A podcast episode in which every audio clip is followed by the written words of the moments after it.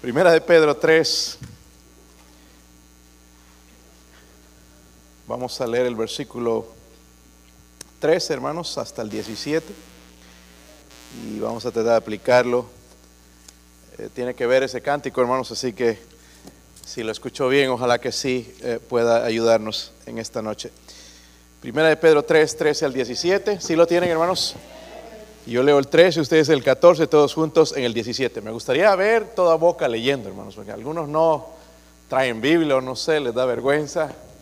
Mire, lo que va a tocar su corazón es la palabra de Dios. Dios, el Espíritu Santo usa su palabra, no a mí, sino su palabra. Okay? So, póngale ganas, parece aburrido, pero no es. Okay? Versículo 13 dice, ¿y quién es el que os podrá hacer daño si vosotros seguís el bien?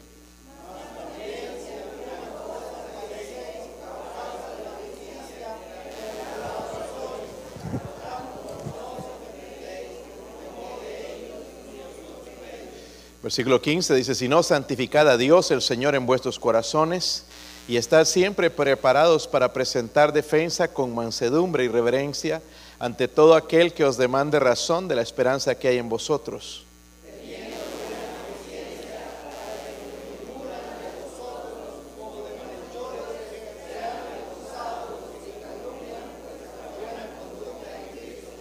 Porque mejor, todos, porque mejor es que padezcáis haciendo el bien, si la voluntad de Dios así lo quiere, que haciendo el mal. Padre, ¿podría ayudarnos, Señor, en esta noche, Dios mío? Estamos necesitados, Señor, especialmente yo, Dios mío, de la llenura de su Espíritu. Y usted me ayude, me use, Señor, por favor, usar su palabra correctamente, Dios mío, poder transmitirla. Eh, háblenos, Señor, no solamente eso, cámbienos, ayúdenos a ser obedientes. Ayúdenos a entender, Señor, acerca de este tema, Señor, tan grande, que quizás, Señor, hemos dejado a un lado de reconocerlo como Señor.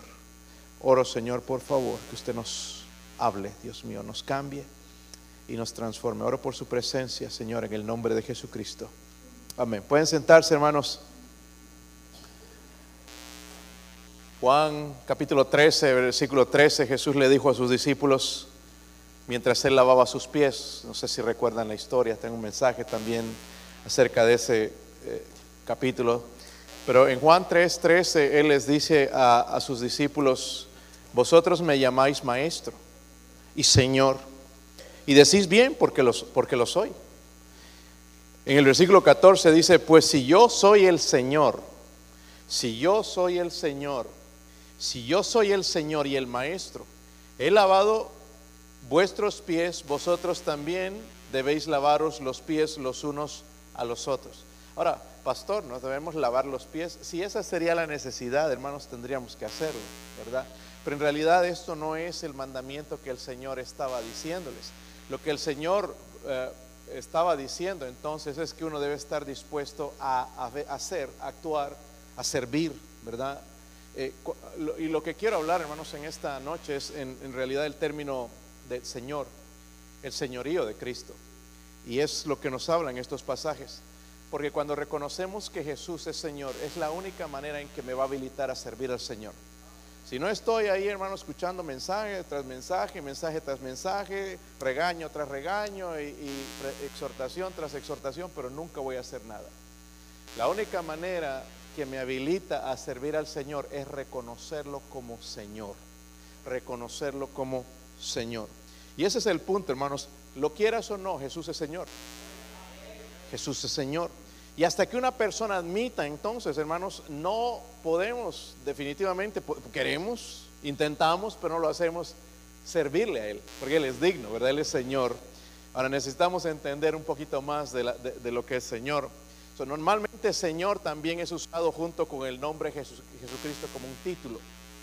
Es más, hermanos, como título no solo nos muestra respeto, sino también refleja quién es Jesús. Otra vez, Jesús es Señor. Díganlo conmigo, Jesús es Señor, ¿verdad? Cuando se tradujo la Biblia del hebreo, hermanos, al griego, que es la Septuaginta, estaba la palabra en hebreo Yahvé, que la han traducido como Jehová. Pero en el griego es traducida Señor, es traducida Señor o la palabra griega Kyrios. Okay, eh, pero Señor, hermanos, comunica no solamente eh, Señor como lo usamos nosotros, va más allá. La palabra Señor habla de su deidad porque Jesús es Dios. ¿Entienden? Cuando el ladrón en la cruz le dijo Señor, lo estaba llamando Dios. ¿Ok? Ese estaba usando esa misma palabra. habla de su deidad, pero también implica otros aspectos, porque hay otros aspectos que eh, la, palabra Señor involucran. Por ejemplo, la deidad. Jesús es creador también, ¿verdad? Jesús es el creador, es dueño, es gobernante, es juez, es redentor, Él es Señor, ¿verdad? Él es el Salvador también. Y todo eso está involucrado en esa palabra Señor. entonces, cuando entendemos el señorío de Cristo, nos va a enseñar en realidad esto, hermanos, la verdadera profesión de fe.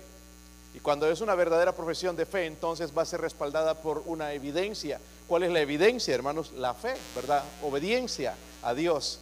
Esa es la señal, ¿verdad? Cuando somos salvos, no solamente es una profesión, sino somos salvos, va a ir respaldado con la fe. Vamos a creer lo que el Señor está diciendo. ¿Por qué? Porque Él es Señor y lo vamos a creer. Y si una persona, hermanos, está realmente siguiendo al Señor, va a obedecerlo va a obedecerlo. Por el contrario, una persona que vive intencionalmente en el pecado, sin arrepentirse, obviamente no puede seguir a, Jesucristo porque no lo está reconociendo como Señor, no lo puede llamar Señor. Ahí, veo a veces muchos stickers en los carros, a veces dice Jesus is Lord, eh, eh, Jesús es Señor, dice. Y, estoy de acuerdo, hermanos, con eso, es, verdad, eso es cierto, pero no Señor de nuestras vidas.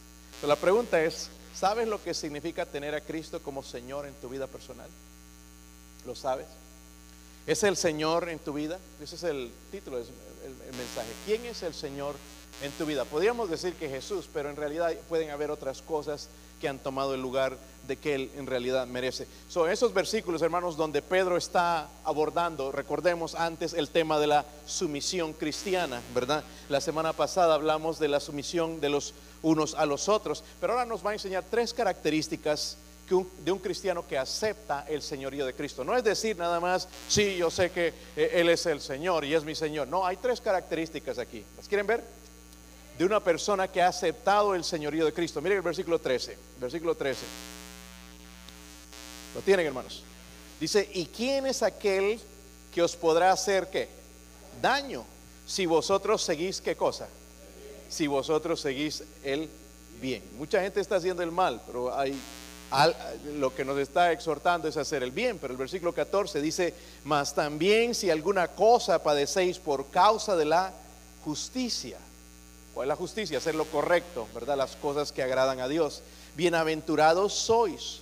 Por tanto, no os amedrentéis por temor de ellos, ni os conturbéis. So, la primera característica, hermanos, entonces, de una persona que ha aceptado el señorío de Cristo es esta, sufrimiento. Estamos dispuestos a sufrir. Estamos dispuestos a sufrir. Y es lo que le, está diciendo aquí a la iglesia entonces. Pero ¿cómo nos manejamos, hermanos, cuando nosotros hacemos bien y nos pagan con mal? ¿Les, han hecho así? Sí. Pero ustedes también han hecho mal, ¿verdad? Les han hecho bien y usted hecho mal. Porque nosotros nada más vemos el otro lado pero nos damos cuenta cuando nosotros hemos hecho mal. ¿Cómo reaccionas cuando tu bien es pagado con mal? La Biblia dice, ¿quién es aquel que os podrá hacer qué cosa? La palabra daño en realidad, hermano, significa maldad.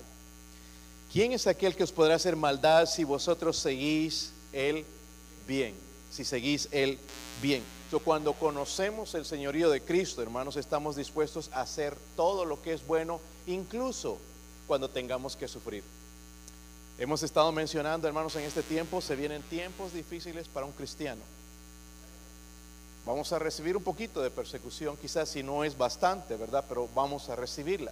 ¿Estás dispuesto a sufrir por la causa de Cristo o vas a negarle cuando eres perseguido?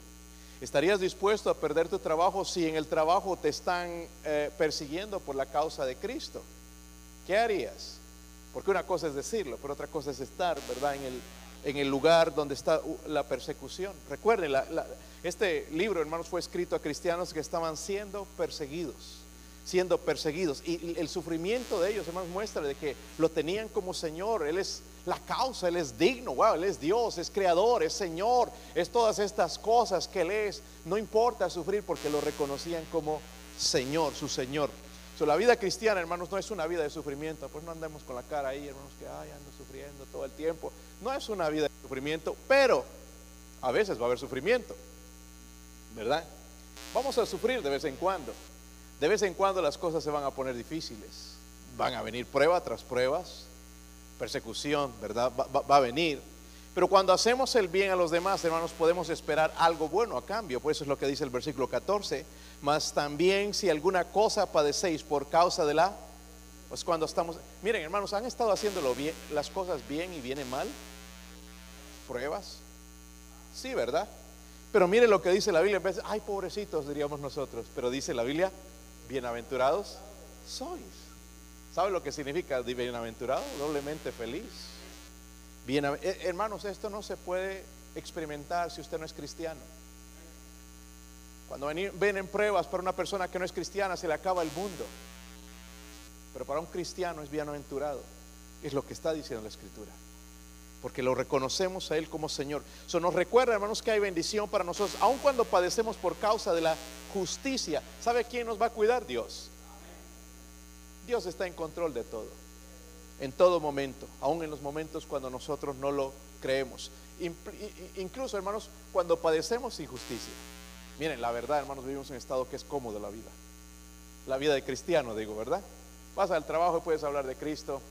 El otro día fuimos a un restaurante que ya se está volviendo un poquito liberal y todo, que ya poco a poco van a ir cambiando. Pero allá decía, Jesus loves you. Y wow, aquí se puede hacer eso. En otro estado lo borran y al que lo escribió lo, corren del trabajo. Pero ahí decía, hermanos, en, parte del, menú, Jesus loves you. Okay, Jesús te ama. Después le digo cuál restaurante es, ok, porque no quiero hacer propaganda sin que me pasen la propina. Eh, Saben, hermanos, eh, mira el versículo 14, dice: si, si, mas también si alguna cosa padecéis por causa de la justicia, bienaventurados sois. O Dios va a cuidar de nosotros. Dice: somos bienaventurados. ¿Saben que el Señor habló de esa actitud? Por ejemplo, en Mateo 10, 28 dijo: No temáis a los que matan el cuerpo mas el alma no pueden matar. Temed más bien aquel que puede destruir el alma y el cuerpo en el infierno. ¿Quién es esa persona? Es Él. So debemos temer a Él y no a los hombres. Si somos perseguidos por los hombres, hay alguien superior, Dios. Dios. Debemos temer a nuestro Dios antes de a los hombres. el versículo 14 dice también, no os amedrentéis por temor de ellos, ni os conturbéis. So, ¿Habrá la posibilidad de que vamos a sufrir? Sí. Es más, puede, va a venir, ¿verdad? En algún momento, ¿verdad? ¿Podremos sufrir, hermanos, haciendo el bien? Sí. Ay, yo pastor, metido en la iglesia, sirvo en todo y me viene esto. Sí viene, ¿verdad? puede venir Pedro, hermanos, estaba sirviendo al Señor y las cosas que le vinieron también fue perseguido al final, según la tradición, fue también asesinado, ¿verdad? Por la causa de Cristo. Sí puede haber la posibilidad de que vamos a sufrir por hacer el bien, pero eso no significaría, debería significar que nos apartemos de hacer el bien, sino deberíamos continuar haciendo el bien. como cristianos debemos reconocer esto, hermanos, Jesús es Señor. Debemos reconocer el señorío de Cristo. Puede ser tu Salvador, pero todavía no tu, Señor. Yo no estoy diciendo, hermanos, que tú para ser salvo necesitas reconocer que Jesús es Señor. No estoy diciendo eso. Pero una evidencia sí en la fe, hermanos, es que cuando tú eres salvo, Él llega a ser el Señor de tu vida poco a poco. Va a ser el Señor de, tu vida. Y Él es el que nos va a ayudar entonces a seguir al siguiente punto. Mira el versículo 15 entonces para ver la otra característica. Versículo 15, ¿sí lo tienen? Dice, si no, santificad. Hermanos, es continuo. Eso es un, es un mandamiento, ¿verdad? Dice, no, santificad a Dios el Señor en vuestros, ¿qué? En vuestros corazones. Santificad al Señor en vuestros corazones. ¿Cuál es la primera característica de alguien que reconoce el señorío de Cristo? No es nada más decir, Él es Señor en mi vida. No, sufrimiento. Número dos, santificación. No nos gusta ya esta palabra. El cristianismo de hoy, hermanos, es plástico. ¿Verdad? Se derrite con el calor. Pero una de las cosas, hermanos, que vemos en un cristiano cuyo eh, persona reconoce el Señorío de Cristo es la santificación. nos da otra de las características aquí que es la santificación. Dice, santificada Dios el Señor en vuestros corazones, no en nuestros labios nada más, ¿verdad? Es en el corazón. Esto va a afectar mi vida. Ok, es una decisión, es voluntario. So, Cristo debe ser reconocido como santo, debe ser adorado en el corazón. Recuerden que Él dijo, ser santos, como yo soy santo, ¿verdad? Uno de los atributos más grandes de Dios es la santidad y reconocemos Él. Él está apartado del pecado, Él no es tentado por el pecado, Él no es tentado por la maldad. Y nosotros somos pecadores, nos sentimos atraídos por eso, pero Dios no. Pero tenemos que ir imitándole. La santificación. Ahora, tampoco, ¿verdad? Eh, como dicen algunos, sin, sacando de contexto los versículos de la Biblia, sin santidad nadie verá al Señor y que tú tienes que vivir una vida santa para ser salvo. Y eso no es lo que está diciendo la vida, la Biblia, lo que Cristo nos santifica cuando nosotros lo hacemos Señor, porque nosotros no podemos hacer eso en nuestras fuerzas. Podemos meter un montón de reglas en nuestra vida, hermanos, y ahí sean bien legalistas, todo es malo, no televisor, no esto, no y meter un montón de reglas, y eso no significa santidad. El que nos santifica de verdad es el Señor. El Señor. Yo, yo escucho de gente ¿no? que es tan legalista en esto, pero tiene un problema serio con la lengua. Wow, esa lengua, hermanos, parece un machete filoso. No, no, machete, espada de doble filo, ¿verdad? Le da por aquí, por allá. No entienden lo que es en realidad la santidad. No han sido santificados por el Señor. Ahora, ¿qué se incluye dentro de la santificación? El mismo versículo 15 nos dice, estad siempre, ¿qué? Siempre preparados para presentar, ¿qué? Wow no a golpes. No decir yo no tengo pelos en la lengua, insultar a la gente como quiero. ¿De qué está hablando estar preparados a presentar defensa? Habla de mis labios, sí. Pero es interesante, hermanos, ¿cómo puedo dar defensa de Dios si no conozco a Dios? Juan 5:39 nos dice algo que es bien importante, que algo nosotros como creyentes maduros deberíamos estar haciendo, sin que nos obliguen escudriñad las escrituras, porque a vosotros os parece que en ellas tenéis vida eterna y ellas, ellas, ellas son las que dan testimonio de mí. Debemos escudriñar las escrituras, hermanos, y escudriñar significa inquirir, investigar. A veces vemos un pasaje y no lo entendemos y lo pasamos y, ya no entendimos todo. Debemos, aunque sea, miren, no, tratemos de leer la Biblia. Eh, ay, me leí 10 capítulos y no me recuerdo ni, ni lo que leí. Sacar una porción de la escritura para entenderla. Qué bueno sería, eh, eh, en la clase de homilética estaban viendo y el maestro hablaba de unas Biblias, por ejemplo, la Biblia de, de, Jonathan Edwards, tenía notas, era un teólogo. Él se preparó su propia Biblia, porque mire, nuestra Biblia no tiene márgenes, ¿verdad? A mí me gustaba hacer eso y buscaba siempre Biblias con, el margen ancho, pero en español no hay. O la versión 60, hay otras versiones, pero yo uso la 60. Entonces no hay con margen amplio para poner apuntes, pero en lo que se podía ahí hay unos eh, micro lapiceros que tú puedes escribir y tomar notas. Pero él tomaba notas, hermanos, y lo hacía como un libro ¿verdad? Estudiando, investigando y cómo es que pues, Dios cambió su vida de ese hombre porque está metiéndose en la palabra de Dios. Si nosotros, hermanos, la leemos así, hermanos, como el periódico, no pasa nada. Pero Dios nos está diciendo, hermanos, que nos santifiquemos. Cuando estamos santificados, entonces, ¿verdad? Vamos a buscar la palabra de Dios y vamos a estar preparados para presentar defensa. Pero obviamente tiene que salir de aquí. A veces no, nos hemos metido, hermanos, en las conversaciones medias ridículas. ¿Sí o no? ¿Y qué opina Dios de la política? Y ahí entramos nosotros, hermanos, con un montón de cosas que no están en la Biblia. Nos agarran. El tema cuando vamos a hablar, hermanos, a la gente, tocamos puertas, es la salvación.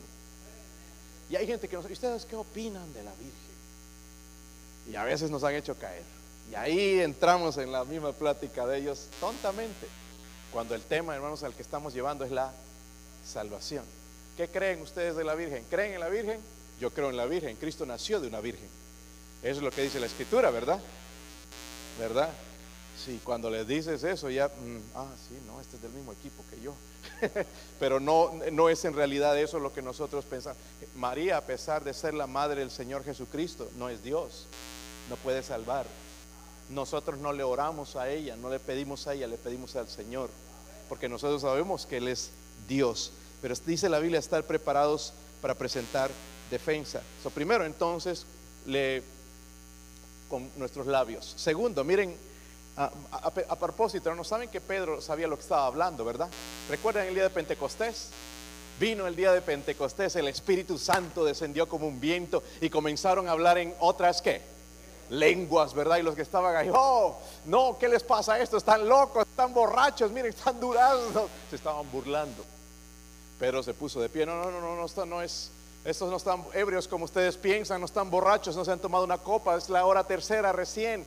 Esto es de lo que el profeta Joel estaba hablando. El Espíritu Santo, él estaba preparado a presentar defensa y así debemos de estar nosotros. Pero ¿qué es lo que Pedro usó? La palabra de Dios, ¿verdad? Ahora, ¿cómo presentamos esa defensa? Versículo 15 dice la última parte con mansedumbre y reverencia. siendo un joven celoso, hermanos, a veces de la Biblia, eh, me recuerdo cuando me tocaba así, por ejemplo, un testigo de Jehová, que tocaban y, algunos se ponían bien, bien así, atacar, y yo caí en la trampa. Me recuerdo con una señora que nos encontramos, y esta señora tenía una lengua, hermanos, wow. Y le empecé a testificar y sacar algunos versículos. Y me decía, no, y me, insultaba y me gritaba ahí en medio de, los hermanos. Y dije, qué, vergüenza. Aquí en, en, la casa de los hermanos discutiendo de quién tiene la razón eh, pero se me olvidó de estos elementos, mansedumbre y reverencia.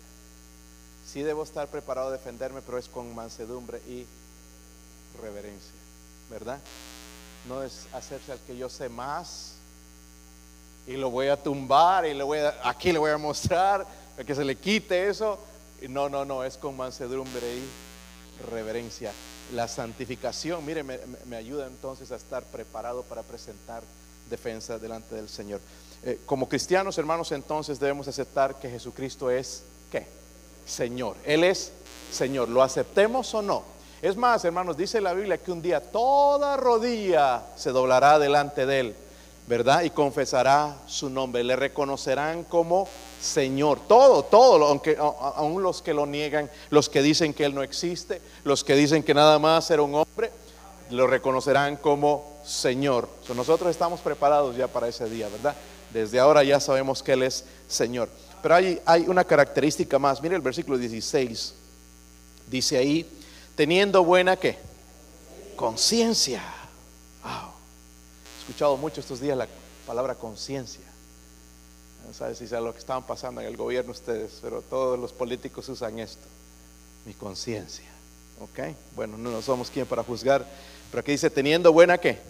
Conciencia para que en lo que murmuran de vosotros como de malhechores sean avergonzados los que calumnian vuestra buena conducta en quién? En Cristo, porque mejor es que padezcáis haciendo el bien si la voluntad de Dios así lo quiere que haciendo el mal. miren esas características, hermanos. Cuando yo reconozco a Jesús como Señor, no es nada más lo digo, voy a estar dispuesto, ¿verdad?, a padecer sufrimiento, voy a trabajar en la santificación, pero también va a haber en mi vida sobriedad. Sobriedad, y yo les voy a explicar lo que quiero decir con esto. Soy un verdadero cristiano, hermano, siempre va a procurar tener esto, una buena conciencia, una buena, o no sabemos dónde está la conciencia, si aquí o aquí, aquí decimos, ¿verdad? Pero en realidad nosotros no sabemos dónde en realidad está la conciencia. Y también, no solamente una buena conciencia delante de Dios, debemos trabajar por un buen testimonio. El otro día mencionaba, hermanos, a veces podemos traer más gente a los pies de Cristo con nuestro testimonio que con palabras. Nuestro testimonio es poderoso, hermanos, si nosotros dejamos que Dios nos santifique. Es poderoso. eso es lo que atrae a los hombres, nuestro testimonio. ellos querrán saber entonces, porque dice, eh, murmuran de vosotros como malhechores, ¿verdad? que somos doble cara, que somos hipócritas. Entonces, no, pero ese comportamiento, mire, yo le insulto y no me insulta. Yo hago estas cosas y él hace diferente. Yo estoy domingo allá durmiendo, él está, dice, adorando a Dios con su familia. Mire, su familia lo respetan. Es una persona respetable no solamente en su hogar, en su trabajo. La sociedad lo respeta. Algo tiene esa persona que yo quisiera tener. Eso es importante, hermanos. La buena conciencia con Dios, ¿verdad? A veces nos acusa la conciencia. Los políticos, hermanos, dicen, no, pues que fulano me está persiguiendo, persiguiendo. Y lo que los persigue, hermanos, la conciencia, la conciencia sucia, ¿verdad? Eh, eh, es lo que les persigue. Dice, sean avergonzados los que calumnian vuestra buena conducta en Cristo. Entonces, seamos honestos, hermanos. Una de las razones por qué no somos testigos eficaces es porque nuestra conciencia no es correcta con Dios. Cuando yo estoy bien con Dios, hermanos, no me va a dar temor a hablar a alguien. ¿Cómo le puedo aconsejar a alguien el matrimonio si el matrimonio está de cabeza? ¿Sí o no? Porque no es solamente hablar de Cristo, ¿verdad? ¿Cómo, ¿Cómo, le voy a hablar, hermano, si tú tienes que hacer esto y tienes que venir a la iglesia y yo no vengo? La conciencia. ¿Cómo le voy a decir a alguien, hermanos, no lee la Biblia, busca a Dios y yo no la leo? Después ahí mismo el Espíritu Santo, pues ni tú mismo la lees. ¿Cómo quieres que otra persona influenciar a otra persona que no la no oramos, hermanos, no caminamos con Dios y le estamos diciendo a la gente que camine con Dios, que busquen a Dios, que hagan esto y no las hacemos. Pero Dios quiere, hermanos, que nosotros trabajemos en esa conciencia que esté limpia, ¿verdad? Nuestro testimonio bueno con, los demás que nos conozcan, hermanos, mire, tenemos que tener cuidado, hermanos, con nosotros que nos llamamos, o somos cristianos, ¿cuántos son cristianos? Yo no me llamo, yo soy cristiano, ¿verdad? Tenemos que ser, hermanos, responsables con la hora, con todos, nos dicen tal día, ahí somos cristianos. Nuestro testimonio es importante, incluso entre nosotros. Porque podemos decir, no, pues ya los hermanos ya me conocen. No, no, no. soy cristiano. Dios me ha cambiado, supuestamente me ha transformado. Mi responsabilidad delante de Dios, delante de los demás también. Versículo 17 dice, porque mejor es que padezcáis haciendo qué cosa? El bien. Amén. Lo que tenemos que terminar haciendo, hermanos. Muchos hombres en la Biblia comenzaron bien como Salomón, pero terminó mal. Hay cristianos que han empezado bien, pero han terminado mal. Yo quiero comenzar, yo comencé mal, pero quiero terminar bien. ¿Qué de usted? ¿Quieres terminar bien? Está en nosotros, hermano, no está en Dios. No está en los demás, está en nosotros el terminar bien. Vamos a terminar bien la carrera, hermanos. Nosotros sabemos ya al final quién gana. Vamos a terminar bien la carrera. Es más difícil, hermanos, vivir mal, alejado de Dios, que terminar bien. So, la probabilidad entonces, hermanos, de que uno sufra por hacer el bien no es muy grande. Pero si sufrimos, hermanos, por hacer el bien, dice la Biblia que es la voluntad de Dios. Porque estamos haciendo el bien. Pero es la voluntad de Dios. Siempre es mejor sufrir por el bien sin merecerlo que sufrir por el mal mereciéndolo. Hay personas que sufren, hermanos, siendo mal, ¿verdad? Es lo que se merece. Eso es mejor nosotros sufrir por el bien, ¿verdad? So, cuando sufrimos y no podemos identificar pecados en nuestra vida, podemos decir, es la voluntad de Dios que yo pase sobre por esto. Y a veces, hermanos, honestamente, cuando vienen las pruebas a mí, y es una prueba difícil, bien fuerte, lo que le digo, Señor, quítala.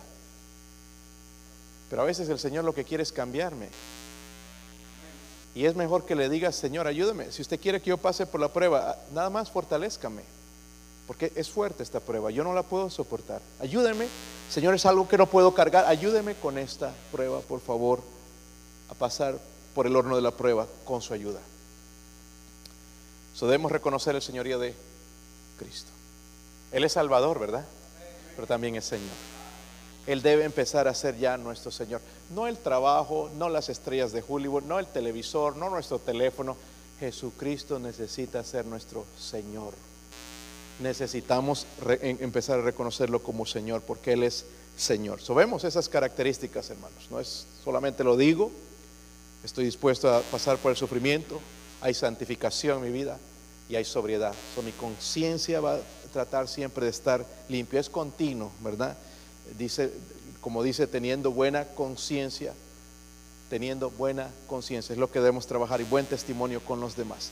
Entonces Jesús le dijo a sus discípulos, vosotros me llamáis maestro y Señor, y decís bien, porque soy. Él afirmó que Él es Señor. Si usted dice que no, Él dijo que Él es Señor.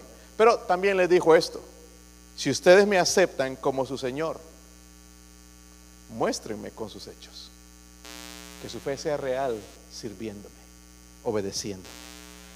Como dije, hermanos, no se trata de que el señorío de reconocer el señorío de Cristo se necesita para ser salvo.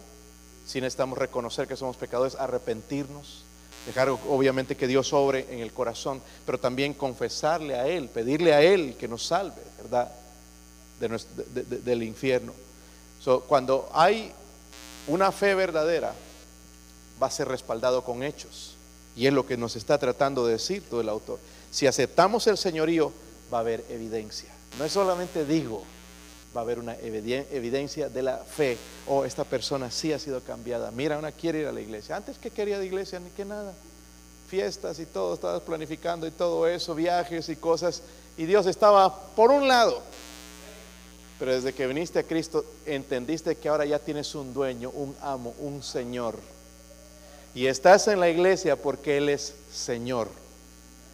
Y Él te creó, Él te dio vida, Él te bendice, Él te da la, salud, te da las fuerzas, te da todas esas. Y nosotros ya lo sabemos porque Él es Señor, ¿verdad? Él es Señor. Yo le pregunto, hermano, ¿quién es el Señor en su vida? ¿Por qué no dejamos que Cristo comience? Niños, jóvenes, ¿por qué no dejan que Jesucristo comience a ser el Señor en su vida? Así vamos a dejar de estar batallando, hermanos, y, y dejándonos llevar con los amigotes. Él es Señor, le tengo que obedecer a Él. Obviamente es voluntario. Es una decisión mía el reconocerlo a Jesucristo como Señor. Vamos a ponernos de pie, hermanos, vamos a orar.